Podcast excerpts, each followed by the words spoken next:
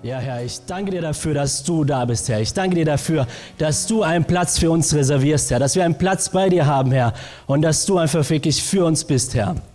Ich danke dir, Herr, dass wir einfach wirklich Gottesdienst heute hier feiern können, Herr. Und ich lege dir den Gottesdienst in deine Hände, Herr. Und ich bitte dich, sei du heute hier und sprich uns zu uns, Herr. Amen. Einen wunderschönen guten Morgen zusammen. Herr, und wenn du auch online zugeschaltet hast, so grüße ich dich auch ganz herzlich.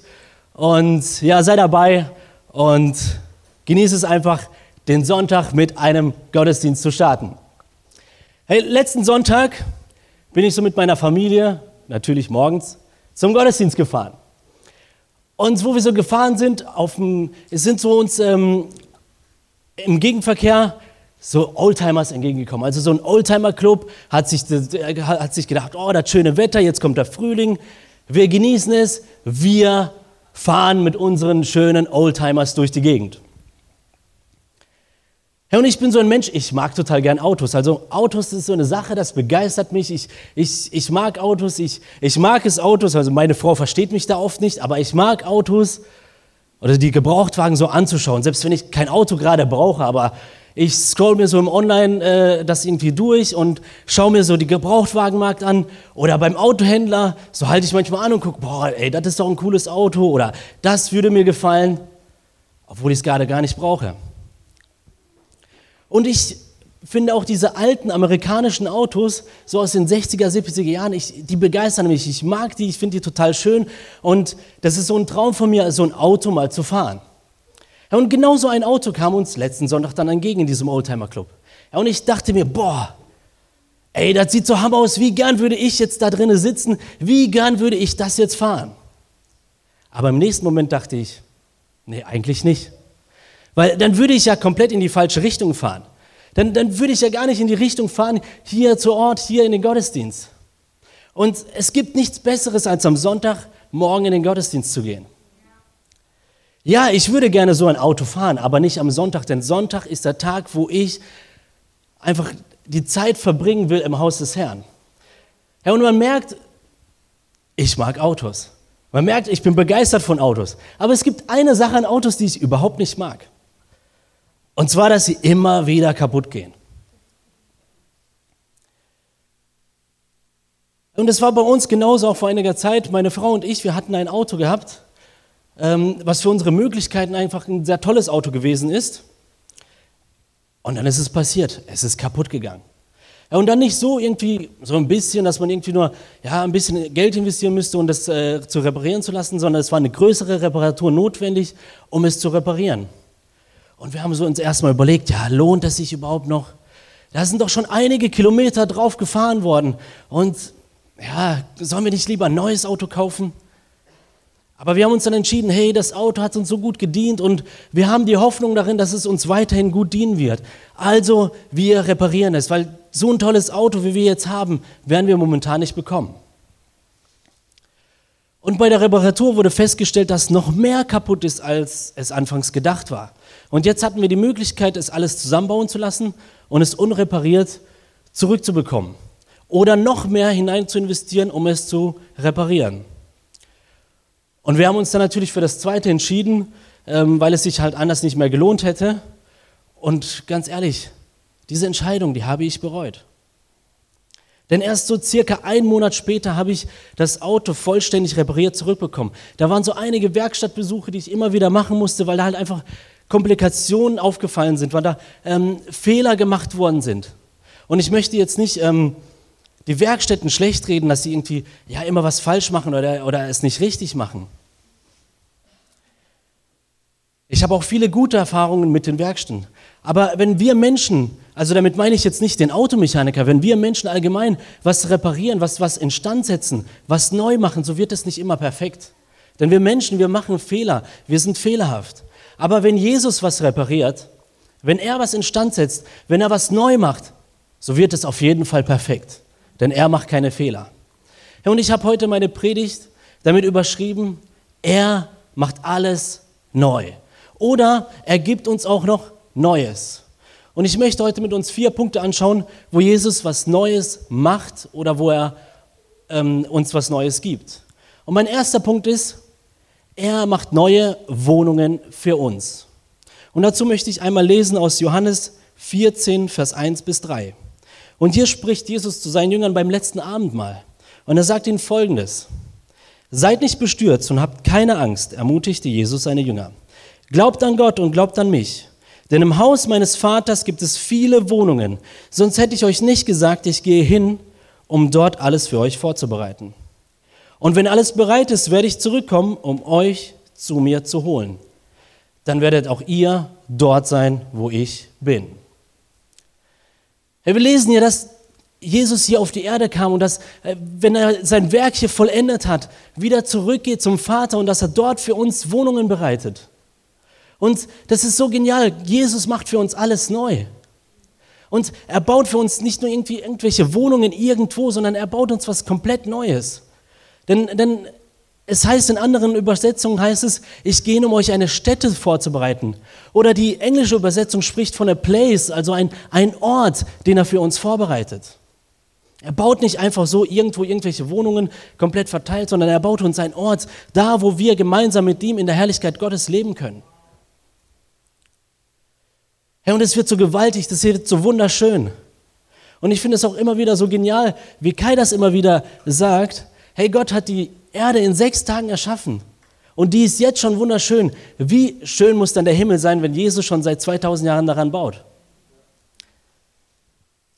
Die Frage ist aber, warum brauchen wir überhaupt diesen neuen Ort für uns? Denn wir können ja lesen, dass Gott nach den sechs Tagen, als er alles erschaffen hat, die Schöpfung anschaut und dass er sie für sehr gut empfindet. Und wir können auch lesen, dass er den Garten Eden gemacht hat, dass er den Menschen dort hineinsetzt, dass er Gemeinschaft mit dem Menschen hat, so wie er es sich gedacht hat. Und es war alles perfekt. Wir können lesen, dass einfach alles gut ist. Er hat Gemeinschaft mit den Menschen, wofür er ihn einfach wirklich gemacht hat. Also warum brauchen wir dann was Neues? Das Problem ist, dass der Feind kam und den Menschen zur Sünde verführt hat. Und ab diesem Moment hat sich was grundlegend verändert in dieser Welt. Und das, was sich verändert hat, möchte ich einmal lesen aus 1. Mose 3, Vers 8 bis 9. Am Abend, als ein frischer Wind aufkam, also nach dem Sündenfall, hörten sie, wie Gott, der Herr, im Garten Eden umherging. Ängstlich versteckten sie sich vor ihm hinter den Bäumen. Aber Gott, der Herr, rief, Adam, wo bist du? Das, was sich hier nach dem Sündenfall verändert hat, ist die Gemeinschaft zwischen Gott und dem Menschen. Denn sie wurde zu diesem Zeitpunkt, wo der Mensch in die Sünde gefallen ist, sie wurde zu diesem Zeitpunkt, wurde sie gebrochen. Sie war nicht mehr perfekt, denn plötzlich versteckt sich der Mensch von Gott. Er meidet Gott, er rennt von ihm weg, er kehrt ihm den Rücken zu, aus Angst, aus Scham und er will gar nichts mehr am liebsten von ihm wissen. Diese Gemeinschaft, die existiert nicht mehr. Und ich persönlich glaube, im Himmel geht es Gott nicht darum, um diese unbeschreibliche Schönheit, die dort auf uns wartet. Sie ist wie so ein Sahnehäubchen obendrauf. Ich glaube, es geht ihm darum, vielmehr darum, um diese Gemeinschaft, dass diese Gemeinschaft wiederhergestellt wird und dass diese Gemeinschaft wieder so ist, wie er sich damals gedacht hat, wo er den Menschen gemacht hat. Deshalb brauchen wir diesen neuen Ort, den Jesus für uns vorbereitet. Und das Geniale ist, er macht es auch noch schön für uns. Er macht nicht einfach nur einen Ort für uns, sondern er macht es auch schön. Und wenn wir schon allein die jetzige Erde anschauen, diese gefallene Schöpfung, da sehen wir schon ja, Wunderschönes drin. Also wenn ich so in die Natur rausgehe und, und mir das alles so anschaue, wie Gott das alles geschaffen hat, so sehe ich Wunderschönes darin. Oder wenn ich mir die Tierwelt anschaue, so viele unterschiedliche, zahlreiche Tiere, die, die auf ihre Art und Weise schön sind, die auch irgendwo einen gewissen Zweck hier auf der Erde erfüllen. Oder wenn wir allein den menschlichen Körper uns selber anschauen, die, die Organe und ihre Funktion da drin. Ich finde es einfach nur der Hammer, wie Gott das alles gemacht hat. Hey, selbst die gefallene Schöpfung ist schon wunderschön. Und vor einiger Zeit haben wir bei unserem Teenie- und Jugendgottesdienst haben wir mal so eine Themenreihe gehabt, Jesus der Punkt, Punkt, Punkt. Also das war so eine Themenreihe, wo dann einfach Jesus der Erlöser, Jesus der Ratgeber, Jesus dein Freund oder ein Thema war Jesus der Kreative. und dort haben wir uns angeschaut, wie kreativ Jesus unsere Städte bauen wird, was wir in der Offenbarung 21 und 22 finden können, weil Gott Johannes dort einen kleinen Einblick auf die neue Welt gibt. Und ich möchte es heute mit uns auch anschauen, aber ich werde nicht die Kapitel vorlesen, sondern ich werde es mit meinen eigenen Worten wiedergeben. Wie kreativ und genial Jesus einfach wirklich die Stadt bauen wird. Und ich werde auch nicht jede Einzelheit ähm, beschreiben, aber wenn, wenn es dich interessiert, so kannst du es gerne zu Hause nachlesen. Du wirst es finden in Offenbarung 21 und 22. Und dort schreibt Johannes, dass er einen neuen Himmel und eine neue Erde sieht und dass die alte Erde und der alte Himmel vergeht. Also bedeutet das, ja, dass Jesus für uns eine komplett neue Erde baut. Dass Jesus für uns komplett eine neue Erde schafft. Und weiter schreibt er, dass er die neue Stadt Jerusalem sieht und dass Gott mitten unter den Menschen dort ist. Ja, dass er sogar noch lebt unter den Menschen. Also er ist nicht einfach nur da und kommt immer wieder, sondern er lebt unter den Menschen. Dort wird es kein Leid geben, kein, kein Klagen, keine Schmerzen, kein Tod. Ist doch genial, oder? Er sieht die Stadt, er strahlt im Glanz der Herrlichkeit Gottes. Sie leuchtet wie, wie äh, Edelsteine, sie leuchtet wie kristallklarer Jaspis. Die Stadt, die ist erbaut aus reinem Gold. Eine Mauer drumherum mit zwölf Toren und Engel bewachen diese Tore. Und diese Mauer hat Grundsteine, die aus Edelstein gemacht sind. Und diese Stadt ist geformt wie so ein Viereck, so beschreibt es ähm, Johannes, wie ein Viereck, die jeweils in der Länge, Breite und Höhe eine, ein, ein Ausmaß hat von 2200 Kilometer. Ist gewaltig, oder? So eine riesige Stadt. Und ich konnte es mir jetzt nicht so vorstellen, ja, wie, wie groß ist das denn eigentlich? Und ich habe es mir so ungefähr auf der Landkarte angeschaut, habe es ungefähr versucht, so irgendwie auszumessen mit dem Maßstab. Und das sind jetzt keine genauen Angaben, die ich jetzt hier weitergebe. Aber würde die Stadt jetzt in unserem heutigen Europa liegen, so würde es so ungefähr ein Ausmaß haben von Schottland aus gesehen, runter bis Portugal, dann rüber bis Mitte Italien, dann wieder hoch nach Schweden und wieder zurück nach Schottland. Samt Wassermassen würde sie sich so ausdehnen. Hey, was für eine gewaltige und riesige Stadt Jesus für uns macht. Ja, und das ist nur ein kleiner Anblick jetzt gewesen. Und ich bin so gespannt darauf, wie, wie diese Stadt sein wird. Also, ja, das begeistert mich einfach. Ja, und das Begeisternde daran ist, dass wir nichts dafür Besonderes leisten müssen. Oder irgendwie uns dafür abrackern müssen oder irgendwie irgendwas bezahlen müssen, um dort wohnen zu können. Es gibt nur eine Sache, die wir dafür tun sollen. Und das finden wir in Johannes 3, Vers 16. Denn Gott hat die Menschen so sehr geliebt, dass er seinen einzigen Sohn für sie hergab. Jeder, der an ihn glaubt, wird zugrunde gehen.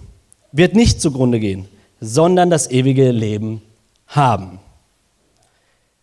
Das, was wir machen müssen, ist an Jesus glauben ihn für, für unsere Sünden um Vergebung bitten, ihn in unser Leben hereinlassen. Und er schenkt uns, also wir bezahlen dafür nicht, sondern er schenkt uns dieses Leben. Er schenkt uns diese Stadt, er schenkt uns diesen Ort. Und trotzdem können wir hier auf der Erde schon was machen für unser neues Leben. Und das finden wir in Matthäus 6, Vers 20. Da heißt es, sammelt euch viel mehr Schätze im Himmel, die unvergänglich sind und die kein Dieb mitnehmen kann. Herr Jesus, er schenkt uns das ewige Leben. Aber darüber hinaus können wir uns auch noch dort Schätze sammeln. Aber wie sammeln wir eigentlich diese Schätze? Wie, wie, wie bekommen wir irgendwelche? Ganz einfach. Folge deiner Berufung. Herr, hast du die Berufung, mit deiner Stimme Gott die Ehre zu geben, so folge ihr und du wirst Schätze im Himmel sagen. Oder hast du die Berufung, mit deiner freundlichen Art Menschen für Jesus zu begeistern, so folge ihr und du wirst Schätze im Himmel sammeln. Oder du hast die Berufung, ein Leiter für andere zu sein. Folge dieser Berufung und du wirst Schätze im Himmel sammeln. Und vielleicht kennst du auch deine Berufung noch nicht. So frag Gott, so bete danach und ich bin mir sicher, dass er dir die Antwort schenken wird. Und es gibt auch noch eine andere Möglichkeit, Schätze im Himmel zu sammeln.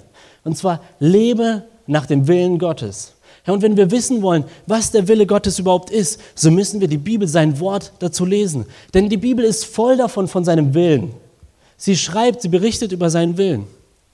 Es ist wie, wie mit einem komplett neues Gericht, wenn ich, was ich kochen will, was eigentlich selten passiert, aber wenn ich, wenn ich ein neues Gericht, was ich gar nicht kenne, kochen will, so muss ich mir erstmal das Rezept anschauen, das, was ich dazu brauche. Und dieses Rezept, das leitet mich an, wie ich das Gericht kochen soll.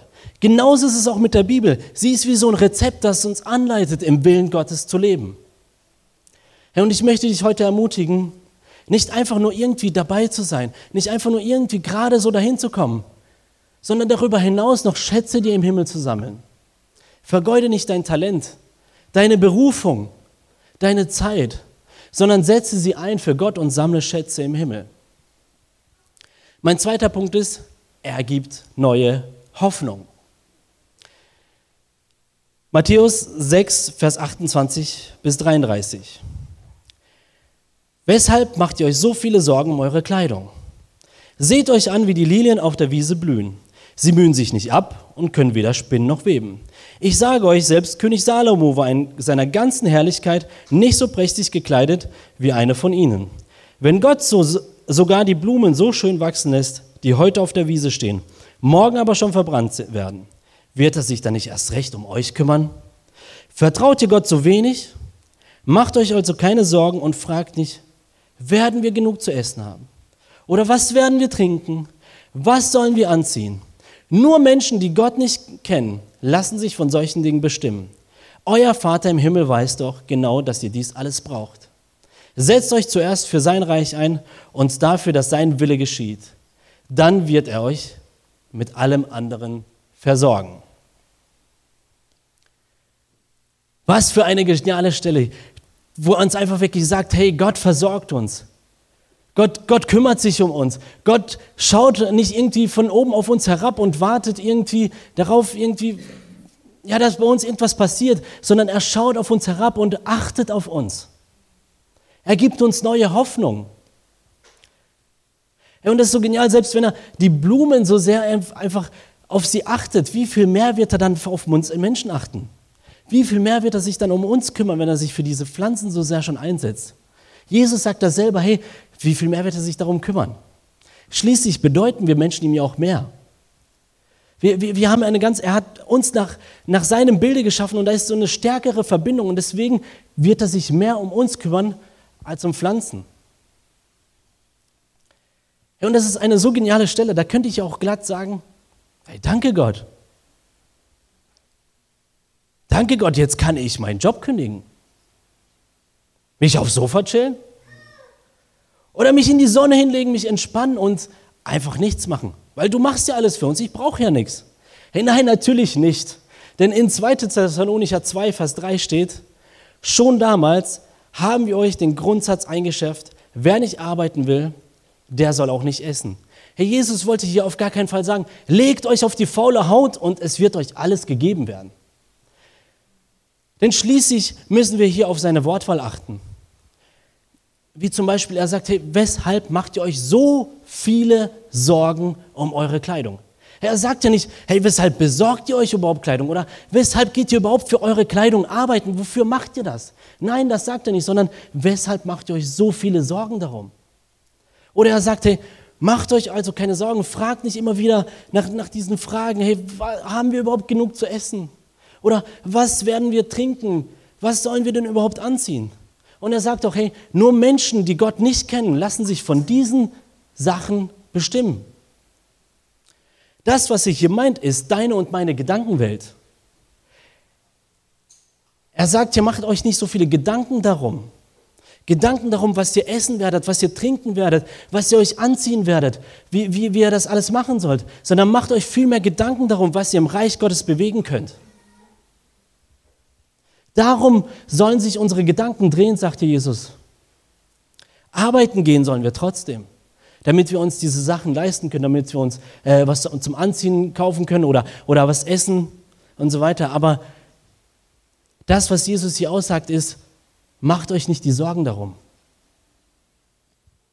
Die Sorgen sollen nicht, oder eure Gedanken sollen nicht auf die Sorgen gerichtet sein, sondern auf Gott. Denn Gott wird euch versorgen. Gott wird da sein und Gott wird immer für euch sein. Und er wird euch versorgen. Und das, was ihr tun sollt, vertraut darauf, dass er es auch tut. Ist es immer leicht? Nein, es ist nicht immer leicht, denn wir Menschen sind, wenn es um unser eigenes Wohl geht, sind wir so richtige Control Freaks. Weil uns fällt es so schwer, die Kontrolle über unser eigenes Wohl jemand anderen abzugeben. Wir, wir können unser Wohl nicht einem anderen anvertrauen, weil, weil wir Angst haben, dass wir da nicht richtig versorgt sind, weil wir, weil wir Angst haben, dass derjenige leere Worte gemacht hat. Aber Jesus spricht hier, vertraut auf Gott. Und das Geniale ist, wenn Jesus das sagt, vertraut auf Gott, so sind es keine leeren Worte. Denn wie oft können wir in der Bibel lesen, dass Menschen von Gott versorgt worden sind? Ja, dass sie sogar komplett von seiner Versorgung gelebt haben. Wie zum Beispiel Elia in 1. Könige 17, Vers 1 bis 6. Der Prophet Elia aus Tischbe in Gilead sagte eines Tages zu König Ahab, ich schwöre, dem, ich schwöre bei dem Herrn, dem Gott Israels, dem ich diene, er wird in, es wird in den nächsten Jahren weder Regen noch Tau geben, bis ich es sage.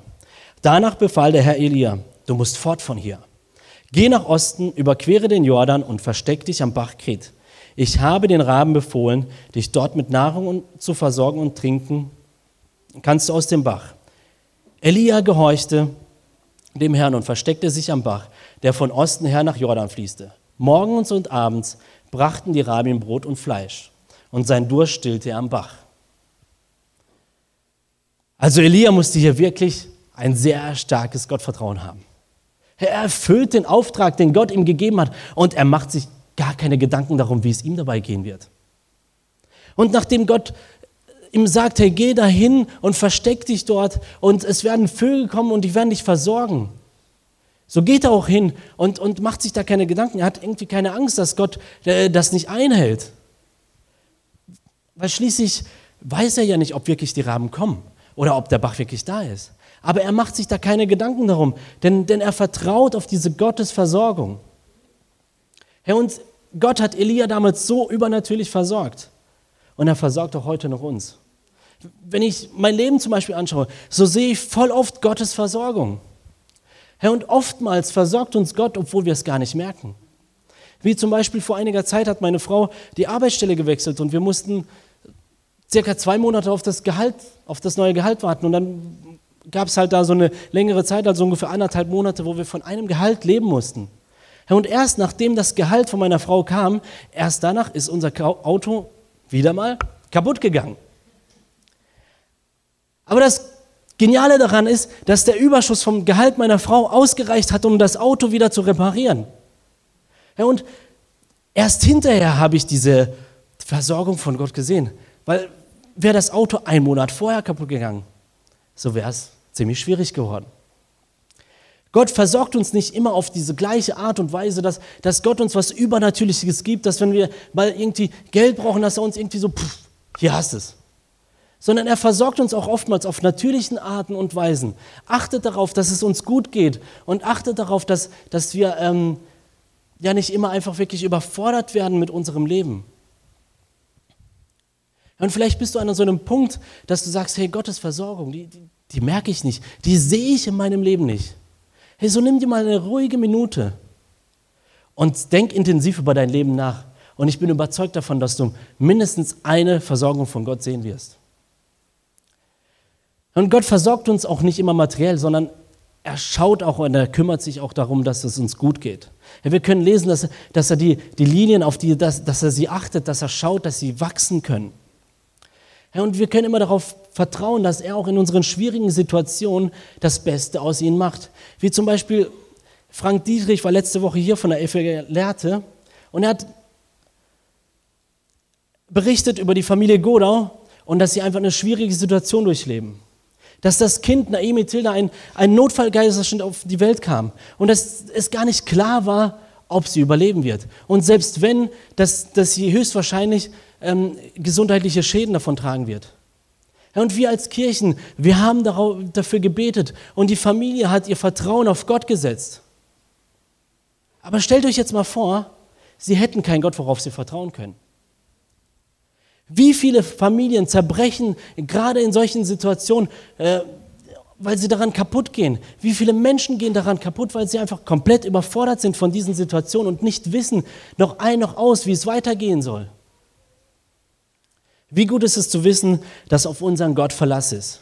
Denn Jesus gibt uns neue Hoffnung, wenn wir auf, auf sein Reich achten, wenn wir zuerst nach seinem Reich trachten und dann wird er uns mit allem versorgen. Mein dritter Punkt ist, er gibt uns ein neues Herz. Oder eine neue Perspektive, und zwar von einem Mensch zu werden, der von Sünde beherrscht wird, zu einem Mensch zu werden, der über die Sünde herrscht. Jesus vergibt uns nicht nur die Sünden, sondern er befreit uns auch von der Sünde. Also zu dem Zeitpunkt, wo wir Jesus in unser Leben hineinlassen, hatte sie uns nicht nur vergeben, sondern er versucht uns darauf zu befreien und wir sollen uns auch nicht davon beherrschen lassen von der Sünde ab diesem Zeitpunkt. Und wir sollen auch darauf achten, dass wir es nicht mehr tun, so wie es die Bibelstelle aus Römer 6, Vers 12 bis 18 aussagt.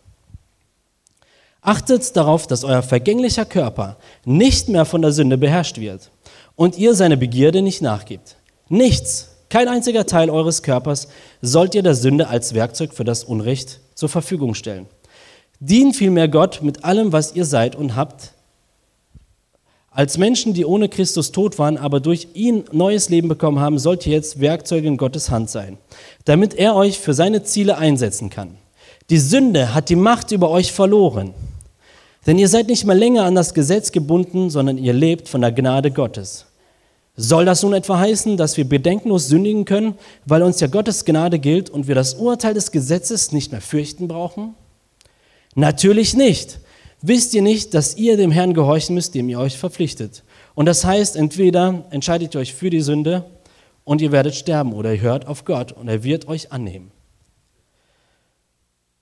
Aber Gott sei Dank, ihr seid nicht mehr der Sünde, hilflos der Sünde ausgeliefert, sondern ihr hört von ganzem Herzen auf das, was euch gelehrt worden ist und was jetzt euer Leben bestimmt. Denn ihr seid von der Herrschaft der Sünde frei geworden. Ihr könnt jetzt Gott dienen und das tun, was ihm gefällt. Ich finde, Paulus hat das hier voll auf den Punkt gebracht. Er schreibt hier, achtet darauf, lasst euch nicht von der Sünde beherrschen. Kein einziger Teil von euch soll mehr der Sünde dienen.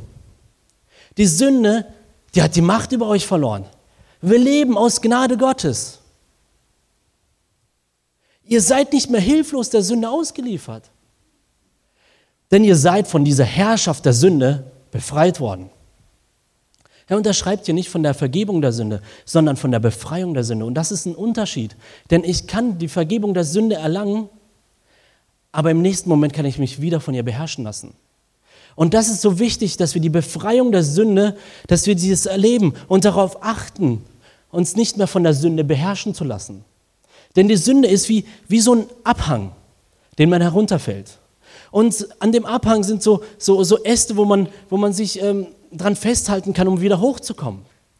Aber jedes Mal, wenn man versucht, dran festzuhalten, brechen sie ab und man fällt noch tiefer. Und dann kommt noch ein Ast und man versucht, sich wieder dran festzuhalten. Und wieder bricht er ab und man fällt weiter. Wir können das schon bei Kain und Abel sehen, dass die Sünde genauso funktioniert. Ich lese einmal in 1. Mose 4, Vers 3 bis 10. Eines Tages nahm Kain etwas von seinem Ertrag seines Feldes und brachte es dem Herrn als Opfer dar. Auch Abel wählte eine Gabe für Gott aus. Er schlachtete einige von den ersten Lämmern seiner Herde und opferte die besten Fleischstücke mitsamt dem Fett daran. Der Herr blickte freundlich auf Abel und nahm sein Opfer an. Kein und sein Opfer hingegen schenkte er keine Beachtung. Darüber wurde Kein sehr zornig und starrte mit finsterer Miene vor sich hin. Warum bist du so zornig und blickst so grimmig zu Boden? fragte ihn der Herr. Wenn du Gutes im Sinn hast, kannst du doch jeden offen ins Gesicht sehen. Wenn du jedoch Böses planst, dann lauert die Sünde schon vor deiner Tür. Sie will dich zu Fall bringen. Du aber beherrsche sie. Kein forderte sein Bruder auf, hey komm, wir gehen zusammen aufs Feld. Als sie dort ankamen, fiel er über Abel her und schlug ihn tot. Da fragte der Herr, wo ist dein Bruder Abel? Woher soll ich das denn wissen? wich kein aus. Ist das etwa meine Aufgabe, ständig auf ihn aufzupassen? Aber Gott entgegnete, was hast du bloß getan?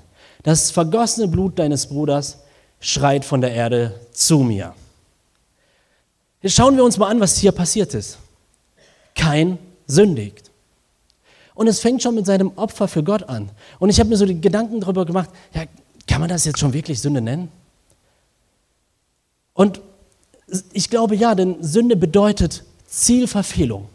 Und er hat hier eindeutig das Ziel mit seinem halbherzigen Opfer für Gott verfehlt. Und er hat es nicht ernst gemeint, er hat einfach irgendwas gegeben. Hauptsache, er macht irgendwas für Gott, aber das, was er gemacht hat, war nicht ernst gemeint. Und somit fängt er an, diesen Abhang herunterzufallen. Und dann kommt der erste Ast, wo er sich versucht hat, festzuhalten. Und zwar der Neid, dieser Zorn. Boah, schau dir den schon wieder mal an. Ah, dem fällt doch auch alles in die Hände. Ach, der schon wieder, das ist so, so unfair. Ich, ah. Warum bekomme ich das denn nicht? Das kann doch echt nicht wahr sein. Da, da, da könnte ich doch schon wieder. Ah. Das macht mich so sauer, das macht mich so wütend. Hey, und dieser Ast, der bricht ab, denn es reicht ihm nicht. Und er denkt sich, hey, der ist doch das Problem. Und wenn er nicht mehr da ist, habe ich das Problem gelöst. Hey, und so macht er das auch. Aber sein Problem ist nicht gelöst, denn Gott fragt ihn, wo dann sein Bruder ist. Und auch dieser Ast bricht jetzt ab und er rett, versucht sich direkt am nächsten Ast zu retten. Und lügt Gott an. Hey, von wo soll ich das denn wissen? Ich bin noch nicht dazu da, um auf ihn aufzupassen, Gott. Die Sünde ist wie ein Abhang, auf dem man herunterfällt. Und Jesus streckt seine Hand nach uns und versucht unsere Hand zu greifen. Und er möchte uns daraus befreien. Und seine Hand ist nicht wie so ein Ast, der andauernd abbricht, sondern seine Hand ist stark, seine Hand ist kräftig. Und wenn wir seine Hand ergreifen, so wird er uns auch da herausholen. Er wird uns befreien von diesem Abhang der Sünde. Dann schauen wir uns das Ganze mal rückwärts an. Hätte Kain die rettende Hand nach, ähm, nach seiner, vor seiner ersten Sünde, letzten Sünde, Entschuldigung, hätte Kain vor seiner letzten Sünde die Hand ergriffen, so hätte er gar nicht, äh, gar nicht Gott angelogen. Oder hätte er es, bevor er überhaupt daran gedacht hat, seinen Bruder umzubringen, hätte er es dann ergriffen, so wäre es gar nicht zum Brudermord erst gekommen. Oder hätte es ganz am Anfang, äh, hätte er zu Gott gegangen, als er gemerkt hat, hey, irgendwas stimmt hier nicht, mein Opfer wird nicht angenommen, also muss ich doch irgendwas falsch gemacht haben. So, hätte, wäre dann zu Gott gekommen und hätte gesagt, hey Gott, ich habe irgendwas falsch gemacht, vergib mir, hey, und ich möchte es beim nächsten Mal besser machen, hilf mir da heraus. So wäre es gar nicht zu dem Neid und Zorn gekommen. Ja, und wir alle sind Menschen, wir alle machen Fehler, wir alle sündigen immer wieder. Wir, wir, wir können uns da nicht freisprechen. Aber unsere Aufgabe besteht darin, sich nicht von der Sünde beherrschen zu lassen. Das bedeutet, wenn wir sündigen, also am Anfang des Abhangs herunterfallen, dass wir nicht direkt nach dem nächsten Ast greifen, sondern dass wir die ergreifende, die rettende Hand Jesus ergreifen. Und es versuchen beim nächsten Mal besser zu machen. Wir leben zwar aus der Gnade Gottes und seine Gnade ist groß, aber das bedeutet nicht, dass wir nach einem Grundsatz leben sollen, wir können ja sündigen, wie wir wollen, denn er vergibt uns ja so oder so, sondern wir sollen alles daran setzen, es nicht mehr zu tun. Und ich möchte dich heute ermutigen, wenn du dich von einer Sünde beherrschen lässt. Ergreife heute die rettende Hand und greife nicht mehr nach den Ästen. Ergreife heute die Perspektive, von einem Mensch zu werden, der von der Sünde beherrscht wird, zu einem Mensch zu werden, der über diese Sünde herrscht. Denn Jesus gibt uns ein neues Herz und er befreit uns von der Sünde. Mein vierter Punkt ist, er macht eine neue Verbindung. In meinem ersten Punkt habe ich erwähnt, dass Gott den Menschen geschaffen hat, um Gemeinschaft mit ihm zu haben. Und dass, die, dass sie Gemeinschaft auch hatten, dass diese Verbindung zwischen Mensch und Gott da gewesen ist, dass sie perfekt gewesen ist, dass sie im Garten Eden waren zusammen und Gott kam und hatte Gemeinschaft mit den Menschen. Da stand nichts dazwischen, was diese Verbindung gestört hat. Es war so, wie Gott es sich gedacht hat. Doch dann kam der Sündenfall und diese Verbindung wurde gebrochen. Sie war nicht mehr so, wie Gott es sich gedacht hat. Sie war nicht mehr perfekt, denn plötzlich dreht sich der Mensch von Gott um. Denn plötzlich kehrt der Mensch Gott den Rücken zu. Aber das Geniale ist, dass Gott nicht aufgegeben hat, dass Gott nicht gesagt hat, hey, es ist jetzt alles vorbei. Nein, sondern er hat nicht aufgegeben. Er hat sich einen Plan ausgedacht, um diese Verbindung wiederherzustellen. So schickte er den Sohn, der schuldlos hier auf diese Erde kam und Mensch wurde, damit er ein Leben eines Menschen durchlebt und damit er die Versuchungen eines Menschen durchlebt. aber damit er auch schuldlos bis zum Schluss bleibt. Und am Kreuz stirbt und für uns den Tod besiegt und nach drei Tagen wieder aufersteht. Herr, und dadurch, dadurch, dass er das alles gemacht hat, hat er die Verbindung wiederhergestellt. Der Mensch braucht sich nicht mehr vor Gott verstecken. Er braucht keine Angst mehr haben. Er braucht sich keinen Scham mehr haben. Er braucht sich nicht mehr den Rücken zudrehen, sondern er kann wieder sein Angesicht zu Gott wenden. Denn er hat für unsere Schuld bezahlt. Er hat unsere Sünden vergeben. Herr, und diese Verbindung, die ist was ganz Besonderes. Denn Jesus musste dafür leiden. Jesus stellt diese Verbindung wieder her und er macht sie neu. Und unsere Aufgabe besteht es darin, diese Verbindung zu pflegen. Das bedeutet, dass wir in einer Beziehung mit Gott leben sollen, diese Verbindung nutzen sollen. Also zu ihm beten, mit ihm reden, ihn danken, ihn um Rat fragen. Und diese Verbindung ist nicht wie so eine Einbahnstraße, die nur in eine Richtung führt, sondern da kommt auch wieder was zurück. Denn wenn wir mit Gott über unsere Dinge sprechen, so wird er uns auch antworten. Und es gibt auch noch eine andere Möglichkeit, diese Beziehung zu pflegen. Und zwar sein Wort zu lesen. Da, wo, wo, wo sein Wille festgehalten ist, da wo, wo wir erkennen können, wie sein Herz schlägt, da wo wir viele Beispiele lesen können, was wir tun sollen und was wir lieber nicht tun sollen. Und ich möchte dich heute herausfordern, halte diese Verbindung für was Besonderes. Herr, und behandle sie auch dementsprechend. Herr, und vielleicht bist du heute hier und denkst dir, ich, ich, ich habe diese Verbindung. Aber diese Verbindung, die habe ich so in letzter Zeit nicht wirklich gepflegt. So lade ich dich ein, entscheide dich heute, diese Verbindung wieder zu pflegen. Oder du denkst dir vielleicht, ja, ich möchte nicht einfach nur dabei sein im Himmel, sondern ich möchte noch mehr, ich möchte noch darüber hinaus mir Schätze sammeln im Himmel. Du kannst dich heute noch dafür entscheiden. Oder du denkst dir, hey, Gottes Versorgung, ich erlebe es irgendwie nicht, ich, ich habe es irgendwie nicht, weil ich Angst davor habe, die Kontrolle Gott abzugeben. So lade ich dich ein, entscheide dich heute für die Kontrolle abzugeben zu Gott und entscheide dich für die Versorgung für ihn. Oder die Sünde ist dir vergeben worden, aber du lässt dich immer wieder noch von einer Sünde beherrschen. So lade ich dich ein, ergreife heute die Perspektive und fang an, über die Sünde zu herrschen. Oder du hast diese Verbindung noch gar nicht. Und du denkst dir, hey, es gibt ja einen Jesus, der diese Verbindung zu Gott wiederherstellt. Und genau diese Verbindung, genau diese möchte ich haben. So lade ich dich ein, entscheide dich heute für diese Verbindung. Bitte Jesus um Vergebung und lade ihn ein, mit deinem Leben zu leben. Und egal was für eine Entscheidung du heute zu treffen hast, ich lade dich ein, mache die Entscheidung fest in einem Gebet. Wenn du hier bist, so kannst du gerne nach vorne kommen, wir können für dich beten. Oder wenn du auch online zuschaust, so kannst du uns gerne auch anschreiben und wir werden für dich beten. Und ich lade dich ein, triff heute eine Entscheidung, wenn du eine Entscheidung zu treffen hast. Und ich möchte noch einmal mit uns beten. Herr, ich danke dir dafür, dass du großartig bist, Herr. Herr, du bist gut. Du hast alles für uns getan. Du hast einfach wirklich ja nicht aufgegeben. Uns das Erlösungswerk getan, Herr. Und dafür können wir dir danken, weil wir die Verbindung wieder haben, Herr. Und ich bitte dich, dass du einfach wirklich heute hier bist und dass heute einfach wirklich Menschen sind, die genau diese Verbindung in Anspruch nehmen. Ich bitte dich aber auch, dass, dass wir diese Verbindung einfach wirklich pflegen und dass du uns dabei hilfst, Herr. Ich danke dir, Herr, dass du uns versorgst, Herr, und dass wir darauf vertrauen können. Herr, und ich bitte dich, hilf uns einfach wirklich über die Sünde zu herrschen und sie nicht mehr von uns beherrschen zu lassen.